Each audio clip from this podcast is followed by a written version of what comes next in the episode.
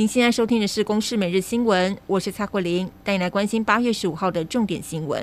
继美国众议院议长裴洛西在月初访台之后，共军展开一连串围台军演。就在台海情势紧张之际，美国参议院外交委员会亚太小组主席马基也率领四位跨党派众议员访问团来台。今天先到总统府会见总统蔡英文，接着到立法院拜访外交与国防委员会，双方就台美安全与经贸关系等议题交换意见。而在菲律宾海戒备的美国航空母舰“雷根”号，近日也再度回到我国东方海域，就被解读颇有为美国国会访问团借护的意味。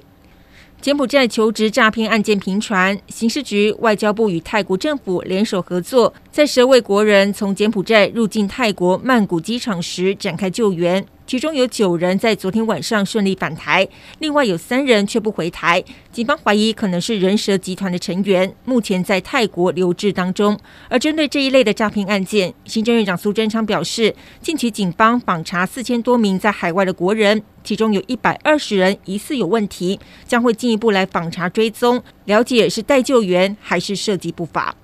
昨天，高雄前金区新建案施工，造成民宅龟裂歪斜，在经过土木技师工会等专业人士鉴定之后，认定紧邻路塌巷弄的七户民宅是危楼，后续必须得拆除。目前先以怪手将倾斜的房子固定。市府表示，地基目前已经稳固，后续会将房子固定确认安全后，开放住户返家取回东西。不过这一次意外也让议员相当不满，质疑市政府监督不力。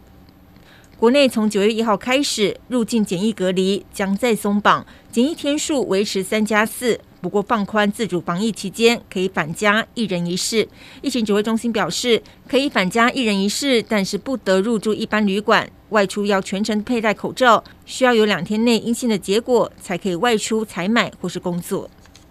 七十五岁的魔鬼诗篇作者鲁西迪，十二号在演说时遭到攻击，伤及颈部、脸部还有腹部。虽然已经移除了呼吸器，而且可以谈话，不过医师担忧他的手臂神经还有一只眼睛可能无法恢复正常。而涉案的嫌犯，根据调查，他身上持有伪造的身份证明，检方以预谋杀人等罪名起诉。目前承办的法官裁定他不得交保。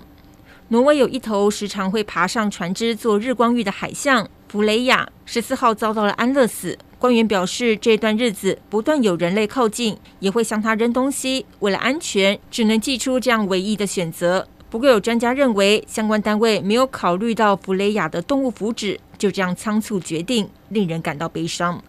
以上由公视新闻制作，谢谢您的收听。